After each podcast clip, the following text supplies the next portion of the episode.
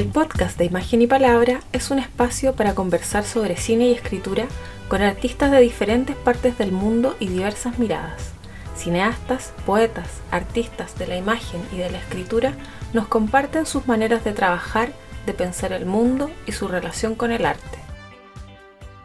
Bienvenidas y bienvenidos a este nuevo episodio del podcast de Imagen y Palabra. Tenemos un capítulo especial en colaboración con el Festival Internacional de Cine Documental Arica Doc, que se realiza en Arica, en Chile.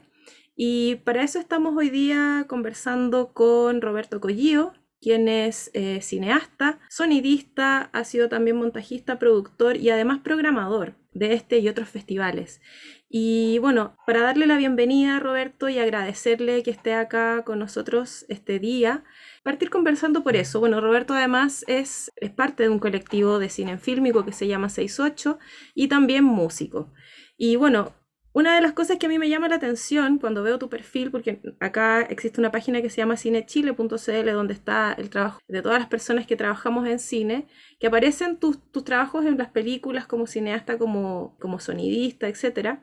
Pero no aparece tu trabajo como programador y eso es algo que me llama mucho la atención y es algo que eh, hoy día vamos a, entrar a, profundizar. Así que bueno, te doy la bienvenida para que nos saludes y, y ya partir con esa provocación de partida, muchas gracias por la invitación,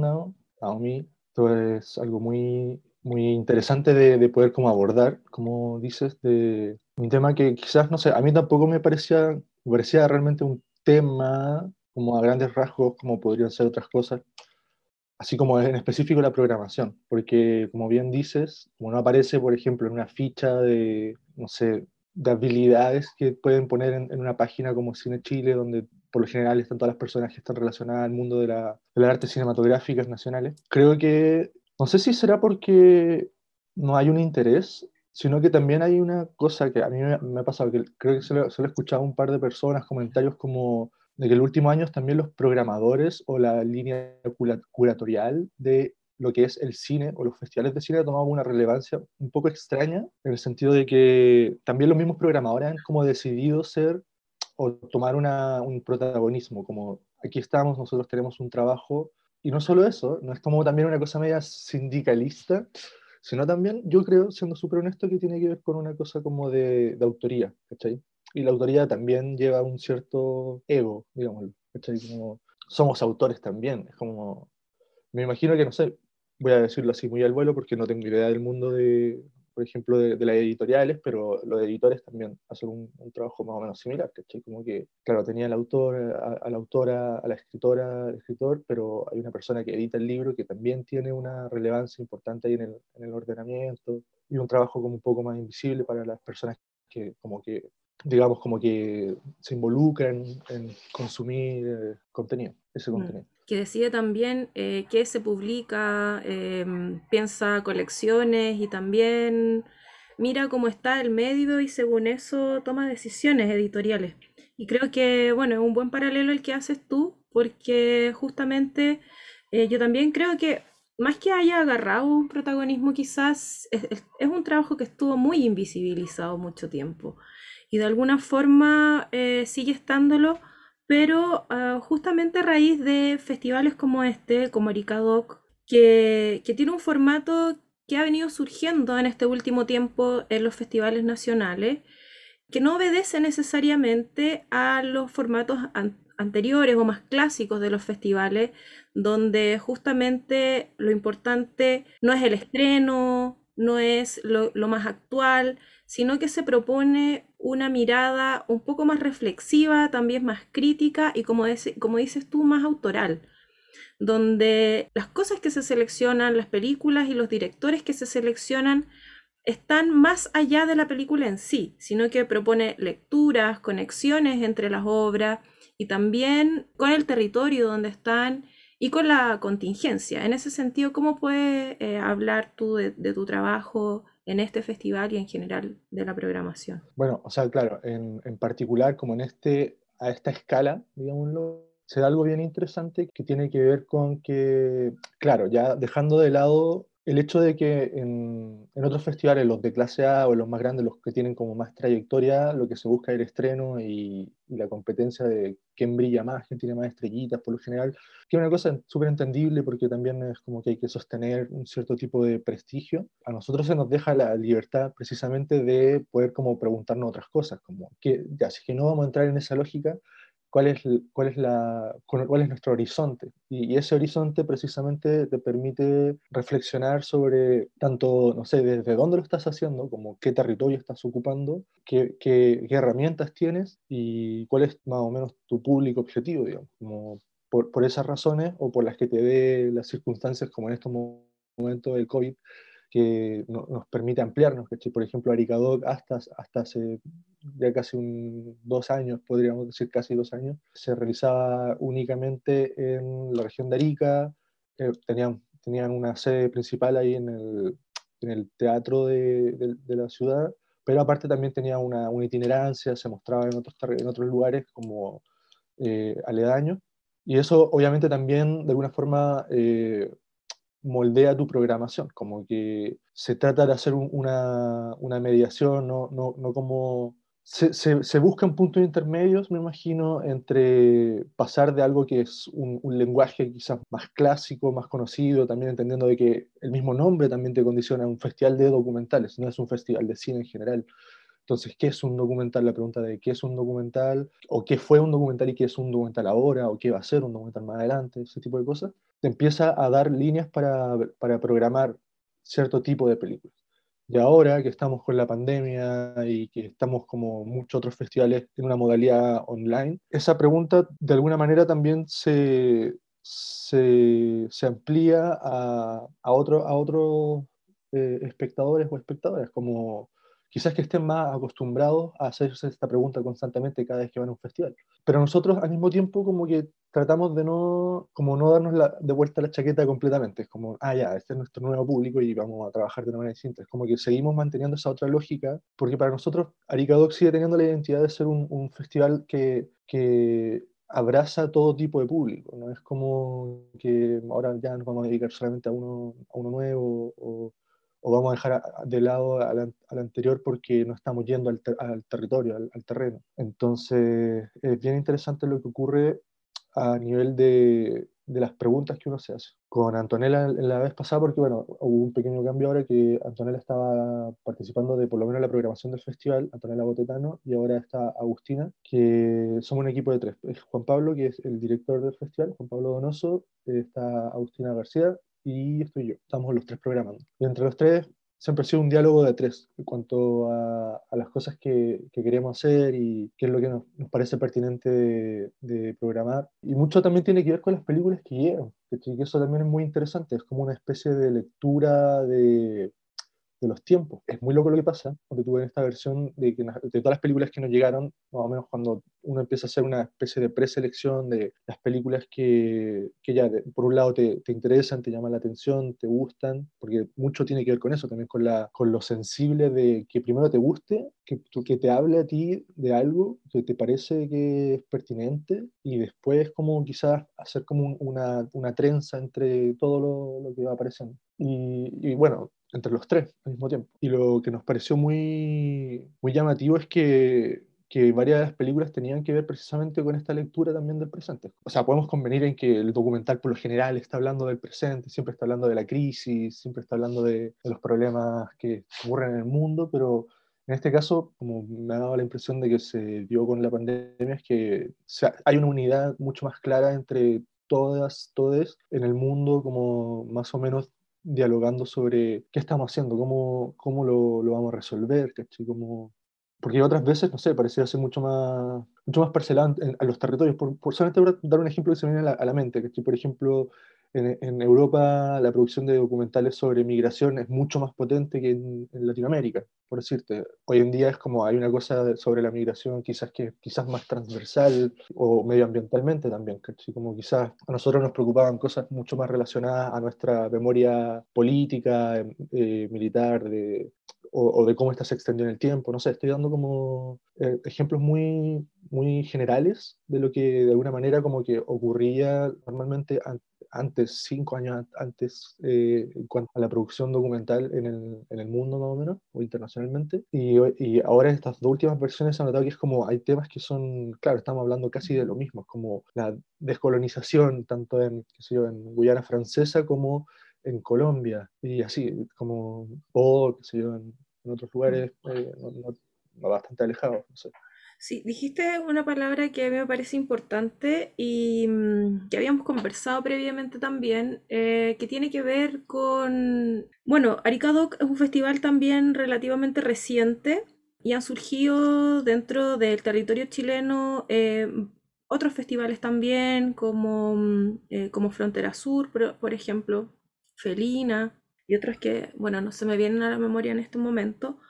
pero que más allá de, eh, no sé si sea a raíz de la pandemia o no, o porque el, nacimiento de estos festivales también coincidió muy rápido con cosas que pasaron en Chile, que nos remecieron de manera muy fuerte y que mm, nos hicieron replantearnos la forma de cómo pensábamos el cine y cómo pensábamos también un encuentro en torno al cine. Más allá de, eh, y, es lo que yo veo también en estos nuevos festivales, eh, donde se Em, la propuesta justamente por la programación, por traer voces críticas, por hacer del cine y de, y, de, y de, lo que se muestre un reflejo y un espejo donde podamos mirarnos y hacernos preguntas, en contraposición de cómo conocíamos o la idea que, que teníamos antes de, eh, de los festivales, donde el espectáculo y la alfombra roja y, los actores y las, y las, personalidades como que tenían otra relevancia y el cine quedaba un poco en segundo plano. Y de alguna forma encuentro que convergieron e, estas cosas, tanto lo que pasó en el contexto eh, general, en el mundo, primero a nosotros que nos tocó el estallido social, que eso también bajó, todos los encuentros presenciales, eh, y luego la pandemia, y, y, eso creo que generó muchas muchas preguntas en torno a qué hacemos ahora, cómo proponemos eh, eh, un, encuentro de cine ahora que no nos podemos juntar. Eh, creo que em, este tipo de, festivales lo comenzaron a hacer un poco desde antes, ¿no? De, no poner tanto la relevancia en, lo farandulero, digamos, de alguna forma que puede, que puede ser un festival de cine, sino eh, justamente en el contenido y en un posicionamiento político. Y la descolonización me parece que es clave en ese sentido y me gustaría quizás preguntarte cómo crees tú que el mismo cine que se eh, da en, esta, eh, en este tipo de encuentros influye en desprendernos de, esa, de esas lógicas que también son más yanquis, ¿no? Claro, bueno, yo creo que en parte también tiene harto que ver con esto que te decía antes de, incluso una cosa estructural de, de cómo, cómo nace este festival, por ejemplo, Aricadoc o Frontera Sur, como mencionaste, también está el caso de, de Proceso de Horror, que son festivales que en un comienzo se financiaron o se financian con una línea del, Fondo de Fomento Audiovisual para financiar festivales que se llama, para financiar festivales no competitivos. O sea, la base es que tú no puedes tener competencia o no debería haber una competencia principal, que es como lo típico también que hay en festivales grandes, que es como la competencia nacional, la, competencia internacional, bla, bla, bla. Y eso también te, te permite de alguna manera no tener que estar como, claro, de partida programando como estas películas como los, los Panzers, que son como las últimas películas que están ahí, como, como caballos de carrera, ese es mi punto, ¿cachai? Como estar buscando el mejor caballo de carrera, a veces pienso de esa manera, y, y en este caso no estáis en esa, estoy como estáis poniendo distintos tipos de animales juntos, ¿cachai? Como, y, esa, es la, esa es la gran gracia. Y me parece muy, muy interesante que desde, desde esa lógica que pareciera ser que, no sea, quizás no sé a quién se le ocurrió que era como muy buena, a mí, me, a mí me parece maravillosa, porque precisamente te da esa libertad de poder juntar una variedad de especies en, en relación sin tener que hacerlos competir en, en, desigualdad de condiciones. Eh, creo que es lo que le ha dado también la, la, posibilidad a estos festivales de pensar en lógicas no coloniales, como, como no, no capitalistas también. De, de no tener que estar en, la punta de la lanza, de no tener que estar como eh, claro, aspirando a más de lo que a sí mismo se, se está tratando de, de, cuestionar o desarrollar y, y, reflexionar. Entonces, y desde ahí en adelante, o sea, también eso es lo otro, uno tiene que hacerse cargo de, de la posibilidad que tiene, porque también podríamos decir como, bueno, no, no es necesario competir, pero sí queremos lo mejor de lo mejor de lo mejor, y, y solo eso. Pero lo que a nosotros nos parece muy, muy necesario es precisamente eh, hacer dialogar las cosas, como, como nos gustaría que existiese un medio ambiente a, nivel nacional, por lo menos, eventualmente a nivel eh, regional, qué sé yo, eh, de, porque Arica, Arica también tiene esta, tiene esta naturaleza como de, de triple frontera, que como territorialmente también tiene esa característica de que se compartía público con Perú, Bolivia, Chile. Entonces había un diálogo multiespecie también muy interesante que, que como eso, lo que te decía, desde el territorio también se, se da su, su, particularidad, su, su personalidad de, de, diálogo como eh, multicultural.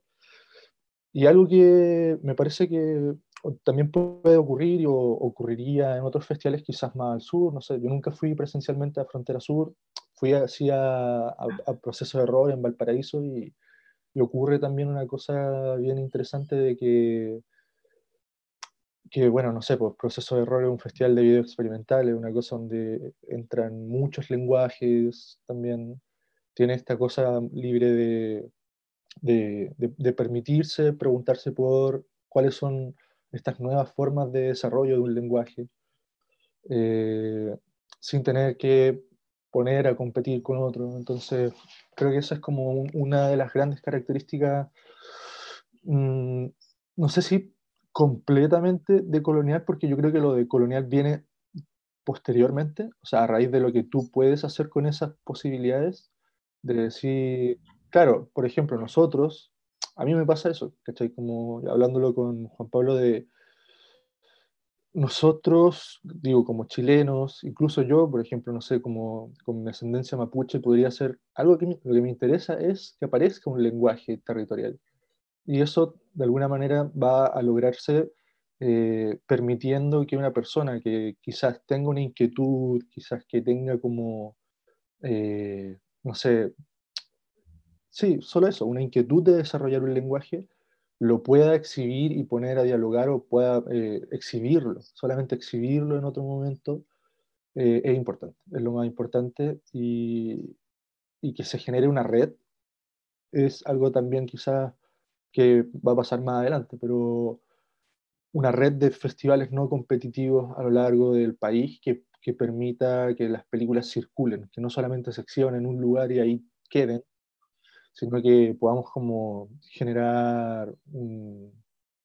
un, circuito, un circuito que, que, le dé como un circuito alternativo, como decir el de la sala alternativa, pero que la sala alternativa igual te muestra la película que ganó en Cannes. Claro, exacto. pero en este caso sería como un circuito alternativo de lenguajes alternativos. Claro. Eh, me, se me vino a la mente una cosa que vi hoy día en la mañana, eh, un, un, fragmento de un programa de televisión antiguo que animaba Aldo Chapacase, un periodista de, de acá de Chile, donde entrevista a Raúl Ruiz, una de las pocas entrevistas que tiene Raúl Ruiz en la televisión, y le preguntaban cuál era la mejor película que había visto. Y él dice que, eh, que él ve las películas como seres humanos, es decir, como seres complejos. Y que así como los seres humanos no los clasifica eh, en los mejores y en los peores, sino que cada uno tiene sus complejidades y que en ese sentido también, o sea, lo conecto con lo que tú estás diciendo, ¿no? Que todas las películas, comenzar a ver las películas también de esa forma. Estos son formatos recientes para nosotros quizás estamos eh, contentos y estamos un poco más acostumbrados a, mm, a verlo así, ¿no? Como, como, personas que aman el cine, eh, de encontrar valor en, en, las obras, en cada una y en, en su particularidad, en su singularidad y en las conexiones que podemos hacer entre ellas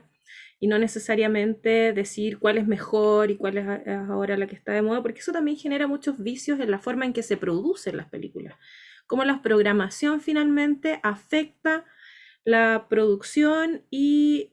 las decisiones creativas eh, y la forma en que se hacen las cosas. Porque se, ve también cómo, em, cómo se relaciona en el fondo todo el ecosistema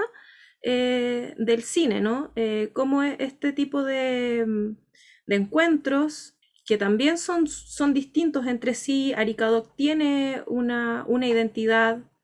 que está marcada, como decías tú, por esta triple frontera también, que se hace preguntas relacionadas con el territorio, con el lugar donde, en el fondo, desde donde surge, y, pero también eh, cómo desde ahí se pueden expandir y se pueden ampliar las, las miradas y se pueden ampliar las visiones. Em, y que fue una, como decías tú, una de las posibilidades que, eh, a las que nos obligó em, el hacer las cosas en forma remota, ¿no? Porque antes, claro, em, existía esta condición de la presencialidad, ir a festivales de cine, algo muy entretenido, eh, que esperamos también poder hacerlo, pero yo creo que el formato eh, remoto nos presentó posibilidades que que yo dudo mucho que estemos dispuestos a, renunciar a ellas después de que sea posible volver a juntarse, ¿no? Como que nos abrió igual un, mundo de posibilidades eh, y que vamos a tener que ver ahí después cómo las podemos combinar. Porque, bueno, em, yo también he programado cosas y, eh, es muy diferente enfrentarse a mm, programar algo en una sala de cine que se da a una hora determinada, que la ve eh, gente que va eh, en persona, eh, que después sale de la sala y que después quizás ve otra película, pero la ve más tarde, um, después de almuerzo o vuelve en la noche, me refiero en el marco de un festival de cine, obviamente. Pero ahora eso no, no, no, ocurre, ¿no? O sea, la gente puede seleccionar en su computador que decide ver, puede eh, escoger también el orden en cómo ve esas películas, puede hacer de alguna manera su propia, mm, dentro de, las posibilidades que tú les ofreces, su propia selección y su propia curatoría. ¿Cómo, em, ¿cómo ves tú esto? ¿Cómo esta, esta nueva forma? O sea, el cine dejó de tener también esa condición eh, que le era muy, muy propia, que yo creo que la sigue teniendo y que, y que la está reclamando y que, y, que va a volver en algún momento, que es que, mm, un, que es algo, que es un evento social, que es la pantalla grande y es la conversación que se produce también después de, mm, eh, de ver una película, el diálogo que genera entre las personas. ¿Cómo asumes tú esas cosas? ¿Qué preguntas te haces? ¿Cómo, cómo lo has visto?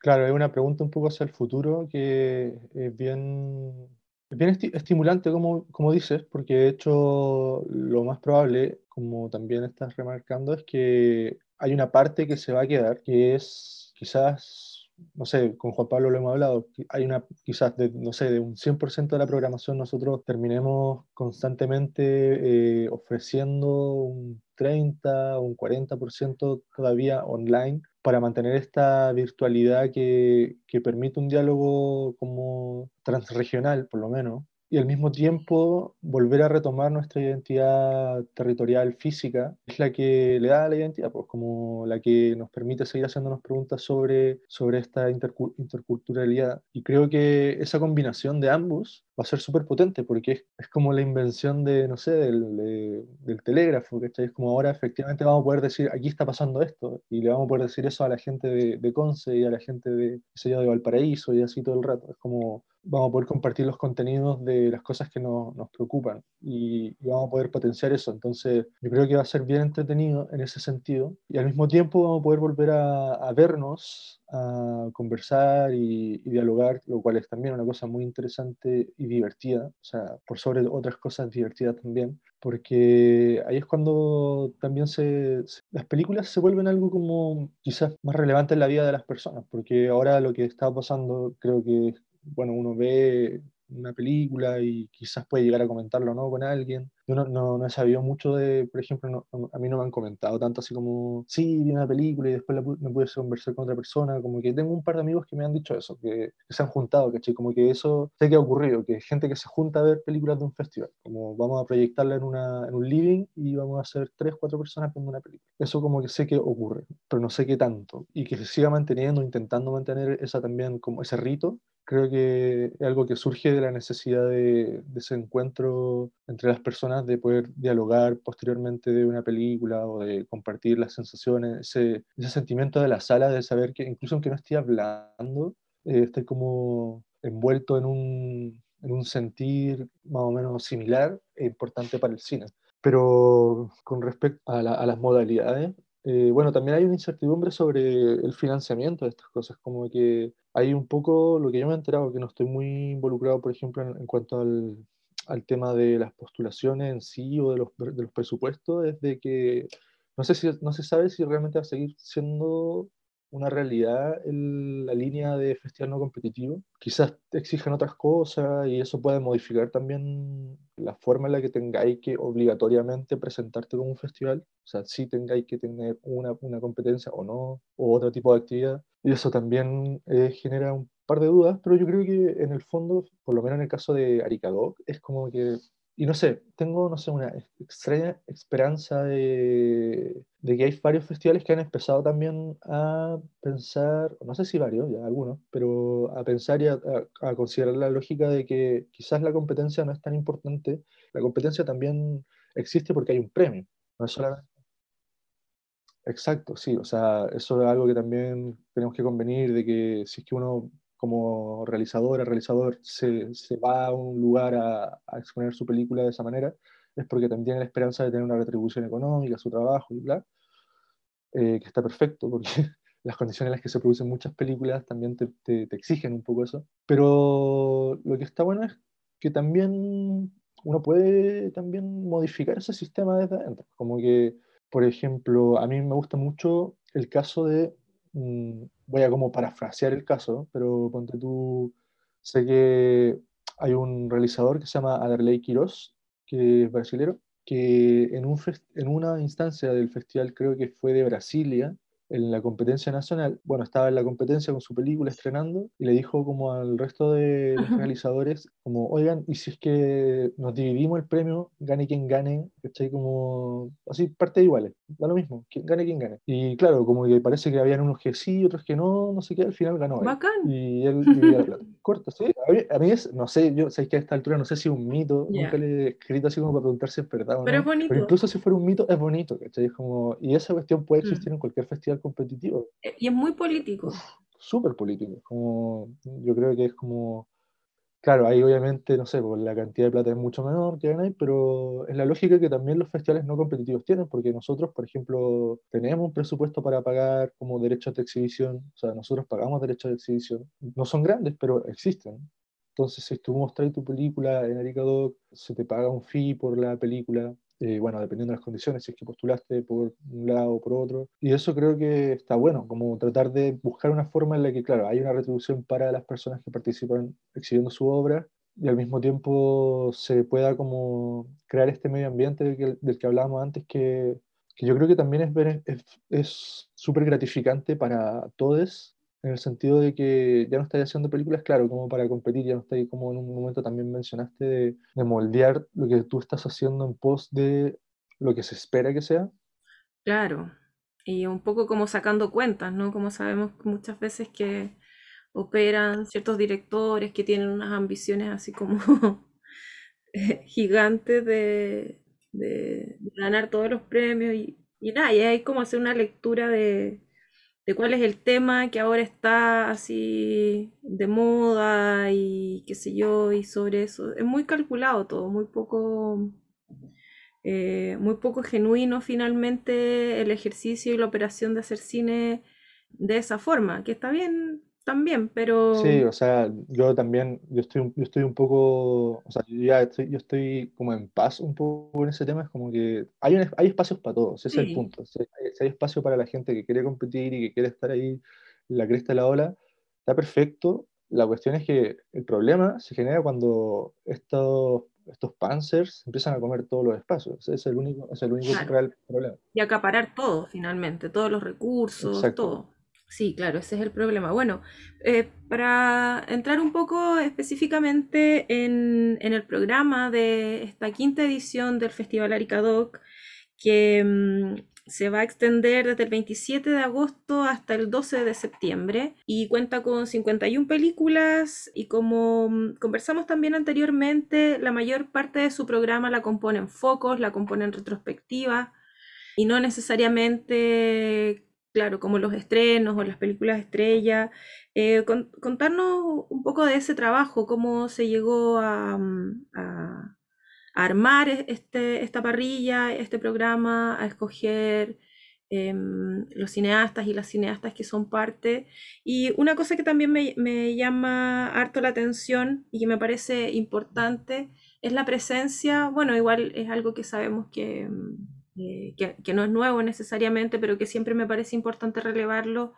de películas que no son autorales, sino que son eh, que tienen muchos directores o que son hechas por colectivos de cine. Vamos entrando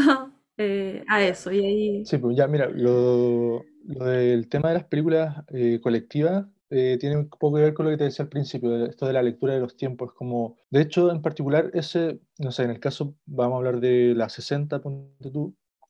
que es un largometraje argentino producido por, claro, un colectivo de, de cineastas y de las personas que participan también de un del sindicato. Esa película, por ejemplo, yo la, cuando la vi, a mí me gustó como película primero. Yo dije, este tema es súper interesante, esta película lo que está hablando y cómo, está, cómo, cómo retrata la lucha de este grupo de personas es algo que me parece que es necesario poder como ofrecerlo, como poder compartirlo y después, como leyendo los, los, créditos o después cuando hacía la reflexión posterior de cómo se hizo esta película, caché que había sido hecha de forma colectiva. Y así con eh, otras más como El Renacer de Carares, como después de ver la película, obviamente los temas de los que tratan están relacionados con comunidad, con organización, eh, pero te doy cuenta de que la forma en la que fueron hechos también tiene que ver con comunidad y con organización. Es una lectura de los tiempos, como hoy en día la organización, la colectividad son las formas en las que nos hemos dado cuenta de que tiene que funcionar. Es, la, es casi la única forma en la que vamos a funcionar.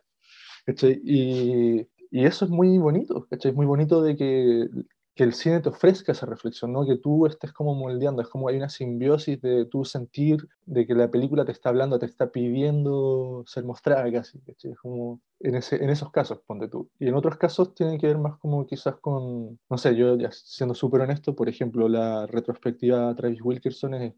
es casi como un gusto, un placer que yo logré darme en Aricadoc como programador porque yo se lo propuse al Juan Pablo, que eh, Trace es un realizador que yo admiro mucho. La primera película que vi de él es Machine Gun or Typewriter, una película que me pareció impresionante, hermosa, divertida, política, muy política. Me, mostró una forma de hacer cine político muy distinto y quedé encantado. Entonces, como que desde ese momento, yo después en otro festival que también trabajé, logré programar su siguiente película que es eh,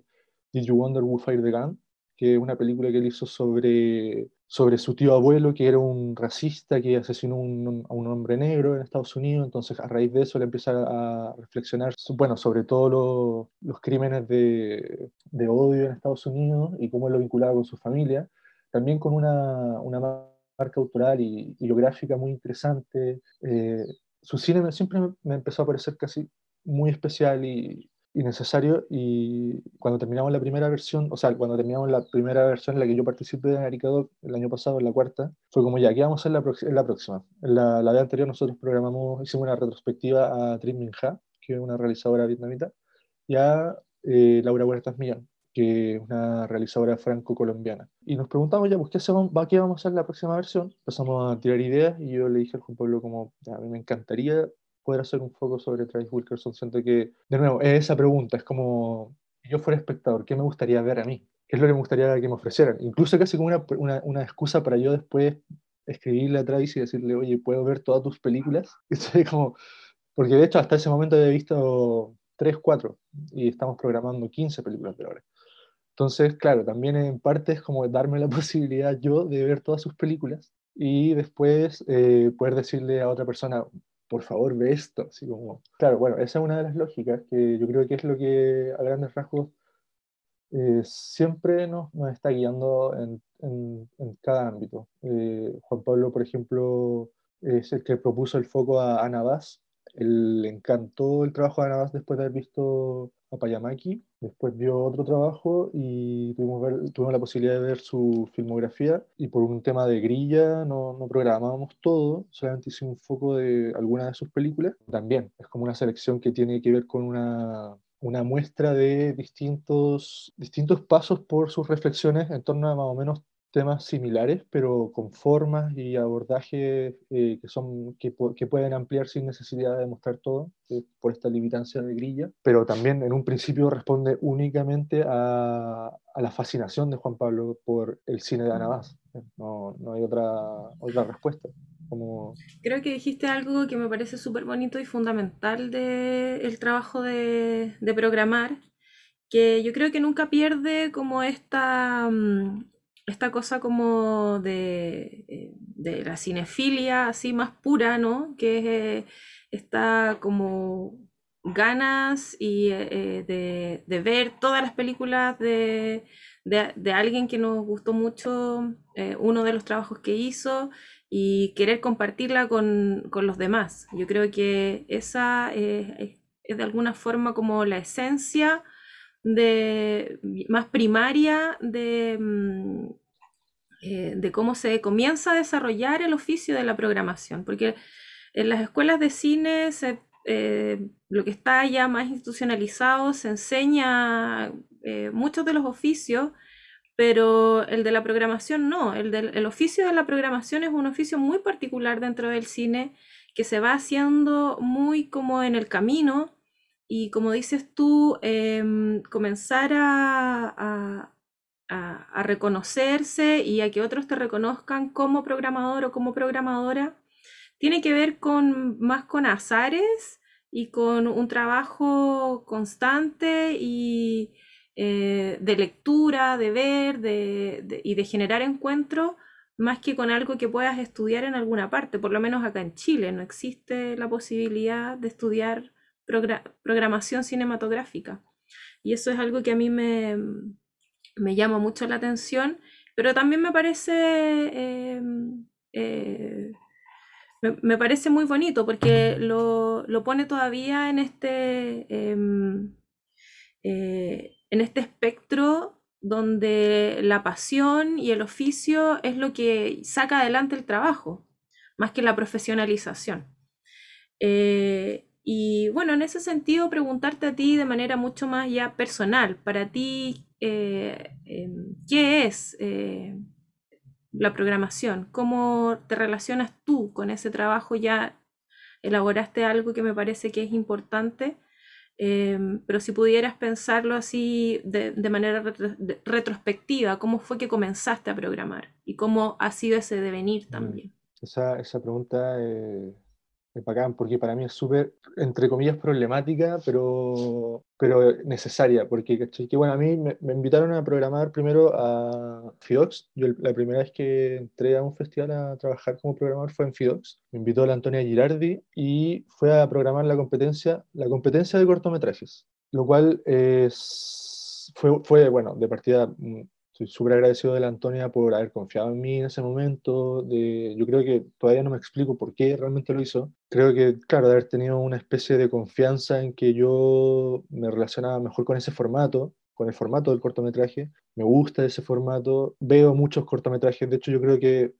y ahí empieza a desprenderse de a poco algo que he empezado a entender con el tiempo. Por ejemplo, el cortometraje es un formato, para mí, de resistencia, donde no cabe, por ejemplo, esta lógica de, llegar al largo. Como que en festivales también, a mí una vez me acuerdo en un festival, un, productor me dijo como, no hagas cortometrajes, los cortometrajes no se venden, los que se venden son los largos. O sea, y eso es una verdad comercial, ¿cachai? Es como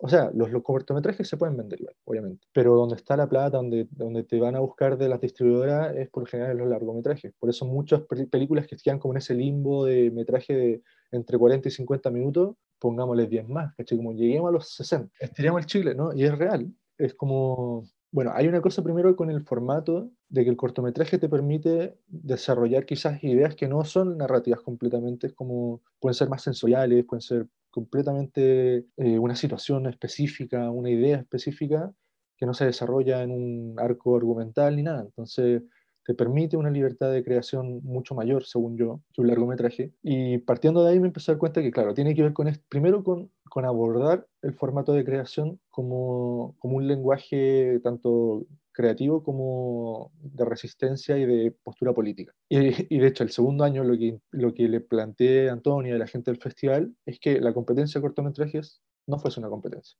segundo paso de mi inquietud política. Es como si este, esto va a ser con esta impronta, no puede ser competencia. Entonces, eh, y ojalá todavía también se expandiera más, como que hubieran otros formatos. Y, el segundo año fue mucho más raro, porque efectivamente tratamos de meter una obra de... no tratamos, se metió en la programación una, una instalación de realidad aumentada, también hubo una obra de teatro, en, este, en esta sección que era Monsieur Guillaume, que era anteriormente la competencia de cortometraje, ahora la muestra no competitiva Monsieur Guillaume. Y ese fue, hasta ese fue el segundo año que yo trabajé en FIOX, después hubo un, un terremoto, se cambió todo y yo me fui. Eh, y caí en Aricaduc, no caí, es como me... También por las vueltas de la vida conocí a Antonella y, ella me dijo, oye, ¿te interesaría venir a trabajar para acá? Después conocí a Juan Pablo y ahí nos, nos hicimos amigos súper rápido. Es como que yo también tiene, hay una cosa de, de sentir, es como muy, muy importante, de, de, qué es lo que nosotros como que proyectamos, qué es lo que nos gustaría hacer con, con, con estas herramientas que tenemos. Y a raíz de eso, claro, para mí, por ejemplo, la programación siempre y hasta el día de hoy es casi una responsabilidad cívica, por decirlo de alguna forma, de tú poder eh, generar espacios para estas obras que, claro, tienen un planteamiento estético, eh, ético, político, que quizás probablemente en otros espacios no caberían, porque, claro, no, no entran a competir, no son buenos caballos de carrera, no, no, sé, no cumplen con los requisitos de lo que se espera que sea como tipo de cine que se estrena internacionalmente, bla, bla, bla. Eh, ponle todos los peros que puedan tener. Yo creo que el trabajo de programación, por lo menos como lo veo yo, como lo abordo yo, y la gente con la que dialogo por lo general, tiene que ver con cada vez más ampliar o enriquecer este espacio de, de posibilidades donde uno u otra persona o quien sea que lo necesite pueda exhibir, pueda mostrar su trabajo, pueda compartirlo y, así generar más todavía y, y dar una señal de que es posible ser exhibido de otra manera. Entonces como que desde ahí lo he ido moldeando, ¿cachai? Como que de ahí creo que lo, lo he ido entendiendo, como, como, bien decías en un principio, no, no incluso si te lo enseñaran quizás a mí no me hubiera gustado que me lo enseñaran de otra manera, es como, para mí tiene que ver con, con mi propia experiencia también como realizador o con mi inquietudes como creador de los lugares que no, cuando yo estudiaba o cuando yo empecé a hacer cosas no, no veía que existían. En ese sentido también creo que se conecta con algo que conversábamos al principio, ¿no? que tiene que ver eh, que el trabajo de la programación es autoral. Eh, no, es un, no es necesariamente un, un, trabajo operativo o de gestión solamente, sino que, mm, como dices tú, aunque nos, nos lo enseñaran, nos, nos lo hubiesen enseñado, porque tiene cosas que también son, son de gestión y son más operativas, em, eh, que es justamente confirmar la película, conseguirse la película, tener los derechos de la película, etc. Eh, y porque no solamente em, verla y seleccionarla, sino que hacerlo bien y hacerlo legal, de manera legal también. Em, que no es lo mismo que el, trabajo que se hace en un cineclub, por ejemplo, que en un cineclub tú puedes mostrar todo lo que tengáis en tu disco duro y da lo mismo, eh, o en una sala de clase. En ese sentido, el, trabajo de la programación implica también esta, eh, esta otra parte que es, de, que digamos, más, más, más operativa. Pero, em, pero que también viene después de hacer este otro trabajo que es mucho más curatorial, ¿no? Y que ahí también tiene que ver eh, con una mirada autoral, que también se relaciona muchas veces con, con lo que tú haces, más allá de, mm, de, lo que ves, sino con tu propio trabajo, también como cineasta, también como artista, eh, y no solamente en el cine, sino que en, todos los intereses que, que, implican y que de alguna manera han conformado tu, eh, tu imaginario y, y, tus intereses, ¿no? Como en ese sentido, ¿cómo se relaciona las películas que tú muestras con las películas que tú haces? ¿Tienen alguna relación o no necesariamente? Porque ah, también es importante eh, destacar esta, mm, e, este punto. No siempre coincide que los programadores son cineastas. Claro, sí. O sea, de hecho, bueno, volviendo así como vinculando un poco con un punto que también lo había mencionado al principio, esto de la relevancia que habían tomado últimamente los programadores, como a grandes rasgos, como, y a distintos niveles, por ejemplo, en festivales que no son de clase A, que son, son considerados pequeños, pero que son muy importantes también en el panorama, digamos, internacional de cierto tipo de festivales como de documentales o no ficción, sí hay como un, por decirlo, un line-up, como un, hay, hay un equipo que se presenta, como que, por decirte, voy a dar un ejemplo muy, eh, muy a la pasada, es como el Festival del Punto de Vista de España, que es un festival muy importante, digo, a nivel eh, de cine de no ficción. No es un gran festival, pero para los realizadores de no ficción es, un buen festival por la programación que tienen. Ellos también toman la decisión de incluir, yo creo, eh, explícitamente a un realizador que es Matías Piñeiro como parte de su programación, porque es como necesitamos a un realizador, por ejemplo. Y eso no sé si responderá quizás un poco a esa necesidad de, claro, tener una persona que desde la creación también se pregunte qué es lo, cómo se, se organiza todo esto, cómo se, cómo se estructura una, una programación. No, no, no, solo desde quizás la academia o, ¿cachai? sino que también desde la sensibilidad de, esto que estás mencionando ahora, de,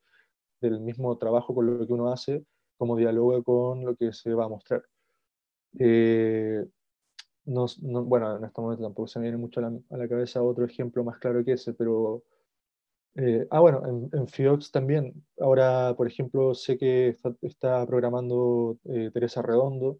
que es una realizadora chilena muy, muy importante, muy buena, y me imagino que también tiene esa lógica de, de poder también contar con esa visión. Entonces, creo que, bueno, por lo menos en mi caso, eh, yo, a, mí me ha generado problemas, porque de hecho esto lo hablé en un momento con una amiga, es como, a ratos también es problemático, yo no, no, no me he sabido completamente desprender de las películas que veo, que me gustan, y después cuando lo que tengo que ponerme a pensar en lo que yo estoy haciendo, lo que yo quiero hacer, como que un poco se ve contaminado. Entonces como que te abruma un poco el haber visto tanto. Ah, bueno, yo cuando trabajé también en, en, en FIOX, eh, en ese momento también estábamos eh, estaba trabajando eh, José Luis Torres Leiva, que yo sé que él también ha trabajado otras veces o ha colaborado en distintas instancias con otros festivales como Valdía como programador,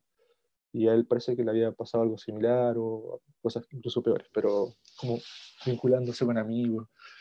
Entonces, eh, pero en lo, en lo, concreto, perdón, de, de la reflexión de, de si es que tiene que ver o cómo se afecta o cómo, en qué, qué puntos de encuentro hay,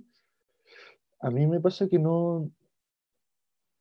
no, no, muchas veces lo pienso como algo que, que sea como, por ejemplo, algo que me gustaría hacer a mí, como digo, uy, esta película me gustaría hacerla a mí, que hay veces que, de hecho, en la escuela, me acuerdo que tenía un profesor que me, me planteaba de esa manera las películas, como, eh, trata de, de, guiarte por las películas que te gustaron para hacer la que, te, la que tú quieres hacer. ¿sí? Una cosa así, como, como, una, como usa, usa como, como referentes. No sé, no sé si es el mejor ejemplo para, para este caso, pero, pero a veces me pasa, es como que veo películas que digo, oh, me gusta la, la, forma que tiene, como el estilo que tiene, como el, el lenguaje que está usando. Quizás no muchas veces el, el tema que está abordando, porque quizás el tema incluso es una, una ciencia ficción, no sé, como que ha pasado con, con ciertos autores que me gustan mucho, que, que, que, trabajan la no ficción desde la ciencia ficción. ¿no? Eh, y eso me, me, parece a veces a ratos como una especie de escuela de realización, por eso lo mencionaba, como a veces tiene que ver con, mira, qué tan lejos puede llegar el lenguaje cinematográfico, solamente por eso, como incluso para mí, es como, ah, yo no, no sabía qué tan lejos podía llegar o de qué manera se, se había empezado a bifur, bifurcar. ¿caché? Como... Y otras veces tiene que ver con esto que te decía que me parece que es necesario solamente ser expuesto, tirarle luz, un poco más de luz encima, que es como el caso de las 60. Que las 60, por, así por decirlo, es como, no es una película que yo haría, por ejemplo. pero sí me parece que es una película que, si es que tengo la posibilidad, le trataría de poder exhibirla. Y así con, con cada película es distinto en realidad. Como... Y que también, bueno, en ese caso, esa película particular que ofrece una forma de hacer películas que también puede ser tomada, ¿no? Como... Claro, o sea, es, es interesante que te haga esa pregunta de, que yo por ejemplo también me la hago, es como, ¿cómo se puede llegar a hacer una película realmente colectiva? Como tú en el principio mm, mencionaste que yo pertenezco a un colectivo que, de hecho, esa es la pregunta que nos hacemos constantemente, es como, ¿cómo hacemos una película colectiva? Realmente colectiva, es como, no que haya como una especie de, de verticalidad invisible, sino que... Claro, exacto. Eh, sino que efectivamente haya una, un diálogo constante de creación donde no se, no se cierren las posibilidades eh, en un guion que después simplemente se reparten tareas. Como, claro. Eh, es una pregunta que la, la película te, te, te, propone. Mm. Entonces, pero sin pretensión de cerrarles, como quizá en ese caso que también es una organización mucho más eh, mucho más ejercitada, pues estamos hablando de un grupo, de un sindicato que está discutiendo cosas quizás más importantes que cómo hacer una película, eh, se propone también hacerlo. Bueno, me parece em, importante eso que estás diciendo, pero quizás también en, una, eh, en, este caso particular, cabe también hacerse la pregunta de si, si podemos hacer esta distinción de que es más importante eh, las cosas por las que, estás, que están luchando que hacer la película, que yo veo que en el caso de eh, las 60 están súper imbricadas ambas cosas, como que una cosa bonita que me parece de esa película es como evidencia que mm, el trabajo creativo y la lucha política y sindical no necesariamente corren por carriles distintos, sino que están, están cruzados, están relacionados y, creo que es algo súper potente verlo así, ¿no? Como que em, hay una parte de la película que me gusta mucho, que es donde muestran que en la huelga y en la toma actuaban y hacían como eh, pequeñas obras y cosas así, y eso me parecía como que finalmente em, hacer, eh, hacer arte, eh, sea en forma de película o lo que sea, es una necesidad humana y que no está escindía de la necesidad de comer y de tener trabajo digno. Es como estamos luchando por tener eh, condiciones dignas para trabajar, pero también queremos hacer arte y también necesitamos hacer arte. Y creo que estas películas y estas formas nuevas también que, en las que nos estamos planteando las cosas eh, ponen eso al centro. O sea, en Chile, sobre todo después de, de un estallido social, cabe hacerse la pregunta de cuál es el, eh, lugar del arte de eh, ahora, ¿no? Sí, o sea, claro, a mí lo que me pasa exactamente lo, que te pasa a ti, yo creo que es esa necesidad de, que ocurre cuando está compartiendo en, este grupo como de, de lucha, de, de estar juntos en una búsqueda similar es donde surgen esos momentos maravillosos donde, claro, se, que, a mí me pasa con, con, esos momentos en los que no se, no se buscan, sino que surgen solamente. Y, y, es lo mismo que puede estar pasando mm. también a nivel de lo que estamos hablando ahora, pues de festivales, ¿cachai? Eh, o de la creación cinematográfica en varios casos, como no, y, que puedo incluso también quizás llegar a vincularlo ahora que lo estoy pensando en voz alta con, por ejemplo, el trabajo de Travis Wilkerson, que, que tiene que ver con esta forma de agitación creativa. Es como él,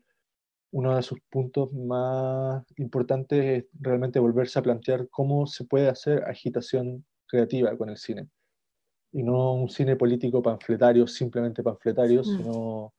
algo que responda a esta sensibilidad, a esa necesidad humana de creación libre y al mismo tiempo responder a la urgencia a la hora de mm. actuar político. Esa vinculación entre las dos cosas es algo que se puede ver tanto en la filmografía de, Travis Wilkerson como en este grupo de personas que hacen la 60, tanto la película como el, grupo sindical. Mm.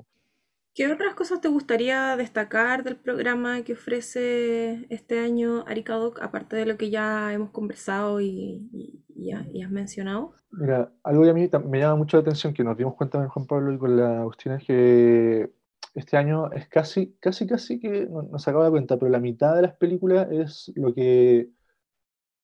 eh, programamos como las secciones de largometraje internacional y cortometraje internacionales, y lo otro son focos y retrospectivos. Y que algo que no sé, no, nos parecía que también era curioso de que no respondía como las lógicas más o menos clásicas que tú tenés por lo general como tus, principales secciones son la competencia internacional o, o, la selección de largos y la selección de cortos, y después tenés, claro, un par de focos que son como cosas más como de nicho, en este caso es como que hay mitad y mitad. No es como que, no es que nuestros focos sean cosas de nicho, sino que nuestros focos son tan importantes como, en cuanto, incluso en cuanto a números, como visibilidades, como a nosotros nos gustaría, tú puedes tener la posibilidad de solamente, si es que tenéis poco tiempo, digamos, de ver solamente los focos, involucrarte con cuatro autoras y autores, y ya haber visto un montón de cosas que yo creo que son eh, maravillosas o como sumergirte en la selección de largometrajes y cortometrajes que cada uno habla de cosas distintas pero con sentidos similares y son, son dos experiencias distintas, distintas dentro de un mismo festival. Entonces como que me llama la atención esa, esa, característica que tomó ahora, así como un poco... Eh, que no sé, también, también me lo pregunto como, ¿qué pasa si, no sé, la próxima versión solamente son focos? Como, si al final, volviendo a este, este tema de, de programar por lo, para lo que uno cree que, que debería, debería estar utilizando las posibilidades que tiene, las herramientas uh -huh. que están a mano. Sí. sí, me quedé con algo, con una idea en mente de, de lo que conversábamos delante y, también que se conecta con una cosa que mencionamos al principio, que tiene que ver con cómo finalmente un festival de cine, eh, en, un, en, los contextos de crisis en los que estamos viviendo, o el cine o el arte, puede tener, puede pasar a ser algo prescindible y de alguna forma eh, puede verse toda la banalidad que hay eh, detrás de, y la vanidad también que hay detrás de, esos ejercicios y esas operaciones o todo lo contrario, o lo necesarios que se pueden volver y, cómo se pueden volver sumamente políticos justamente en momentos en que como, como sociedad necesitamos eh, de alguna forma unir eh, y reunir fuerzas por todos lados donde no sea posible, ¿no? Como finalmente estos encuentros y el cine eh, comienzan o están comenzando a dialogar. Creo, esto me parece a mí que no es algo necesariamente de ahora, sino que eh, se dio también en algún momento en el cine en los años 60, 70, que también coincide con un periodo, con un periodo histórico muy eh, de revolución, eh, de esa, esa, coyuntura. Creo que ahora nos encontramos en, en, en una coyuntura eh, similar y que justamente también se están, se están viendo cómo están resurgiendo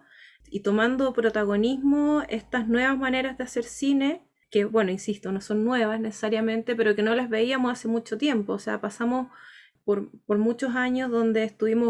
obnubilados, obnubiladas por, por el brillo hollywoodense que ya claramente está, que sigue existiendo y que probablemente vamos a seguir eh, viendo esas películas, como tú decías, hay espacio para todos, pero para nosotros en estos momentos cruciales es importante también que esta, eh, estas voces más políticas y estas formas más políticas de organizar, de organizar encuentros y de hacer cine están sí, agarrando sí, muchísima o sea, fuerza. A mí en particular me pasa con, como, con, bueno, con, esta, con este momento de que también, no sé, hay una, no sabría incluso cómo definirlo completamente, porque, bueno, desde nuestra perspectiva, digamos, solamente chilena, como que también ha sido un poco complejo, por ejemplo, los altos y bajos, siento, anímicos, políticos que hemos tenido, como venir desde, no sé, desde el estallido, la revuelta social, después a, una, a un acuerdo por la paz que te, no sé, te,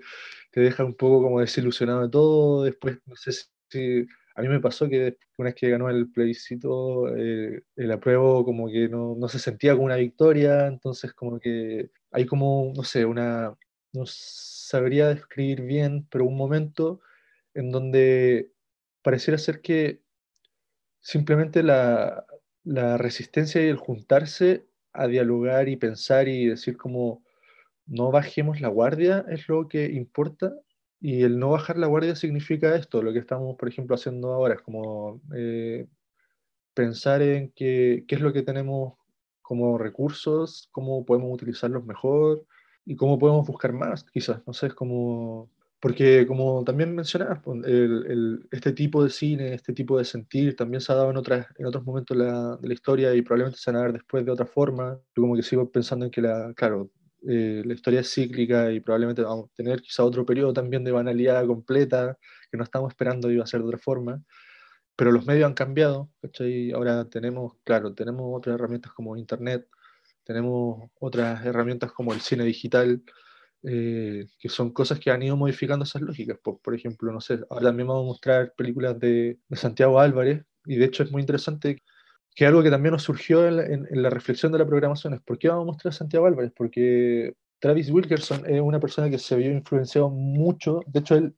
no, antes de ser cineasta él iba él conoció a Santiago Álvarez en Cuba porque iba a ir a estudiar como cultivo orgánico, cómo hacer cultivos orgánicos y, y, y en una heladería se puso a conversar con alguien y ese alguien era Santiago Álvarez y empezaron a ver películas y él le encantó el cine de él y se convirtió en cineasta. Y, y, así nosotros dijimos como, claro, la primera película de Travis Wilkerson, de hecho, es sobre el cine de Santiago Álvarez. Y nosotros decidimos mostrar dos películas que, que hizo Santiago en Chile con el título de Resonancias. Es como, como claro, el cine de, de un autor resuena en, en, otro y en otro tiempo. Y esperando que quizás ocurra exactamente lo mismo más adelante. Es como el cine de Travis Wilkerson resuene 20, 30 años después, como en otro, en otro realizador o realizadora creyendo en esta posibilidad de que el lenguaje avanza y desde el cine de Santiago Álvarez que se hacía con 16 milímetros en fílmico, con las restricciones que él tenía,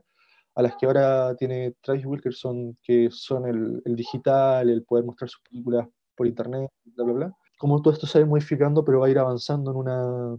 en una resonancia en el tiempo. Entonces,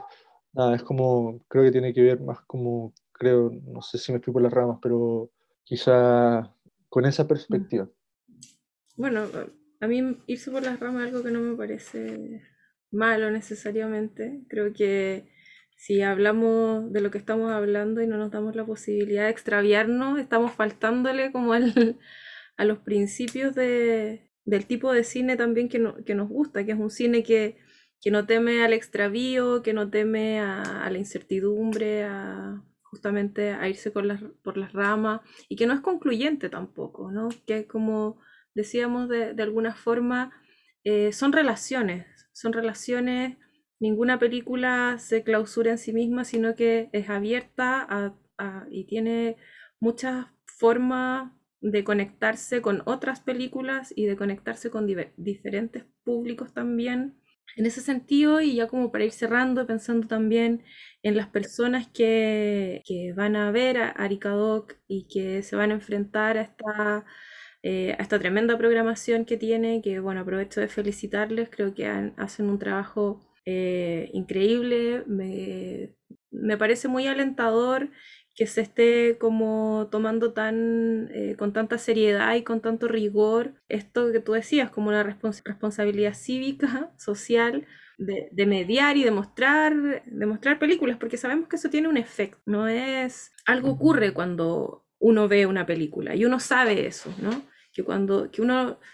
sale distinto de cómo entra una película. Si la película es buena, si la película nos toca, eh, nos genera cambios, nos genera cosas, nos genera a veces ganas de hacer cosas, a veces ganas de hacer películas incluso. Entonces, bueno, como un poco para pensando en, los públicos justamente con los que tú y el equipo de Aricadoc quisieron compartir esas películas, algún... Eh, alguna sugerencia, alguna especie de recorrido, eh, algo que te gustaría agregar de lo que nos, eh, porque el programa de, alguna manera es un discurso implícito, pero hacerlo quizás un poco más explícito, si tú pudieras hacer así un recorrido general de qué es lo que propone en términos discursivos quizás este programa y, cuál es el recorrido y el, y el, hilado de alguna manera que hay detrás de, de estas 51 películas. Sí, o sea, igual es un poco problemático como lo, lo, que creo que estás planteando, porque es, cuando, es como cuando un amigo te pregunta, te dice como, ya, pero recomiéndame una. Y como, pero programamos 50 películas, como, pero es como que se siente, se siente un poco así, pero no, lo que yo creo que es una, una, buena estrategia, porque también, o sea, entendiendo de que es difícil que una persona vea todo, y de hecho la, yo creo que la gran, una de las grandes experiencias de un festival es como no verlo todo, sino que generar tu propio trayecto y que cada trayecto sea distinto. Es como muy interesante, muy emocionante un festival. Y lo que yo propondría es que al menos sea una película de cada foco, una, y, y a raíz de cada una de esas películas de cada foco, tomar la decisión de cuál seguir, cuál le gusta más, porque de hecho los focos también, cada uno tiene sus particularidades, no son como son autoras y autores, pero con ideas que van desarrollando en el tiempo y que abordan de manera distinta, y eso es muy interesante de analizar eh, y de, experimentar. Y al mismo tiempo tienen esta otra posibilidad de perderse completamente en la selección de largometraje y cortometraje en una suerte de, de laberinto donde simplemente escoger una por el nombre, por el fotograma que se pone ahí, que te llame la atención, esa sensación de decir como qué, qué fotograma es el que me llama la atención para ver, eh, ir por esa y, hacer un poco de ambas. Es como tener, eh, no sé, podría, podría describirlo como, como meterse en una especie de laberinto, pero ir mirando el cielo y ver las estrellas como, ya, voy a guiarme por las estrellas, pero sin saber realmente hacia dónde voy. Como algo muy hippie lo que acabo de decir, pero a veces lo siento de esa manera, porque eh, tenía una guía, tenía, tenía los focos que son, son bastante claros en un momento por eso digo, vean una peli de cada foco y van a más o menos entender de qué, de qué va cada foco. Y después la selección de largos y cortos tiene una mezcla de lo que podría ser eso. Por ejemplo, no sé, hablar desde temas muy políticos como la organización sindical, pero también la problemática medioambiental, qué es lo que, qué es lo que acarrea el cambio climático, qué es lo que acarrea la, la relación entre el ser humano, la humanidad y la naturaleza, las distintas especies, cómo conviven, esos tipos de preguntas que nos estamos haciendo también hoy en día, que son sumamente importantes, como las formas de organizaciones eh, distintas a distintos niveles. Como creo que, que eso es algo, algo que, que, no sé, como te decía al principio, es, transversal, pero se aborda distinto de los conflictos de migración, de, de frontera, eh, de lenguaje, de culturas. No sé, hay un poco de todo en la selección de largo y corto. Creo que cual sea el trayecto que uno haga dentro del festival, más o menos va, a salir de ese laberinto y si es que se llega a encontrar con otra persona va a poder tener un diálogo bastante interesante de, dos personas extraviadas en el mismo laberinto. Muchas gracias Roberto. Eh, invitarles a todos a que no se pierdan esta quinta edición de Aricadoc, que va a estar disponible desde el 27 de agosto hasta el 12 de febrero 51 películas para ver gratuitamente en el territorio chileno, boliviano y peruano, si no me equivoco. Y además de actividades paralelas, conversaciones con, directoras, con directores, con los colectivos que son parte de los creadores de, de algunas de estas películas. Y sugerirles también, como mencionamos como parte de, este, de esta conversación, que quizás no es malo juntarse con otras personas y revivir un poquito el rito de, de la sala de cine en el link de la casa. Así es que bueno, nos vemos para el próximo episodio. Muchas gracias Roberto por, eh, por compartir con nosotros y cariños y saludos a todo el equipo de Erika Doc y felicitaciones. Nos vemos. Nos vemos. Muchas gracias. Chao. Gracias por escucharnos. Si te gustó este podcast, puedes compartirlo y si tienes alguna duda, escríbenos en Instagram arroba Hasta la próxima.